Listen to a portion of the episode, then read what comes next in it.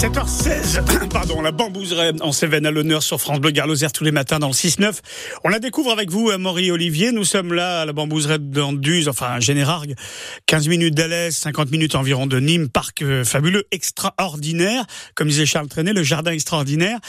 Avec Jérémy, euh, l'invité euh, là en ce moment, c'est le chef jardinier du parc. Et on est au milieu d'une grosse discussion sur les bambous, la construction en bambou et sur les différentes variétés et particularités de cette plante chaque variété va sortir une seule fois par an. Et à la période des pousses, euh, c'est hyper fragile. Donc euh, j'ai une équipe de, jardiniers qui passent dans les pelouses, soit avec des tondeuses, soit manuellement. Et on casse les, euh, les pousses les unes après les autres. On fait ça pendant un mois et après on est tranquille. Mais le rhizome est présent, mais on supprime la pousse. C'est de l'entretien. Comme vous l'avez dit, on a les feuilles qui sortent à peu près en juin tous les ans?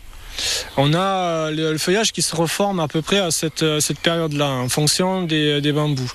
Euh, donc, euh, vu la multitude de bambous qu'on a, autant les pousses, euh, il y en a certaines qui vont sortir au printemps, il y en a d'autres, comme là par exemple les, les qui sortent tout juste maintenant. Donc, c'est à peu près à cette période-là que la majorité des bambous refont leur feuillage parce que ben, ils ont besoin de le renouveler pour faire de la photosynthèse, pour nourrir le rhizome, pour que lui-même nourrisse ses, euh, ses futures pousses et que le cycle se fasse.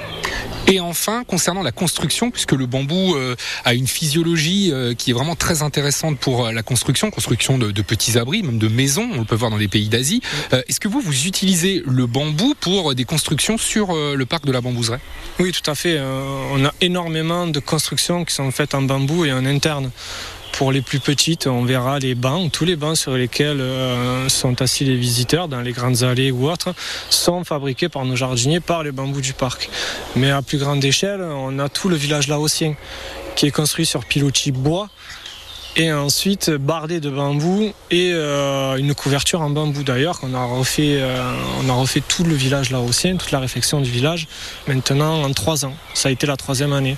Donc là euh, c'est c'est du plancher c'est de la couverture c'est de la charpente de la cloison et j'en passe. Toutes les multitudes de, constructions qu'il y a avec d'autres matériaux on le retrouve avec le bambou mais encore une fois on choisit le bambou qu'on utilise parce qu'avec tous les bambous, on ne peut pas tout faire.